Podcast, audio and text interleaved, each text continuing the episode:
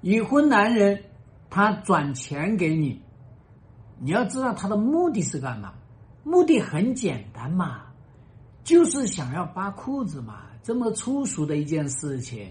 转多少呢？转五二零，我没见过五五百二十块钱呢。你给我转五万二，或者你给我转五五十二万，你拎现金过来给我，好不好？转一千三百一十四，我没见过一千三百一十四啊！你给我一百三十一万四千，可以吗？这些已婚的男人要给钱，你就要告诉他，你给现金给我，给现金给我。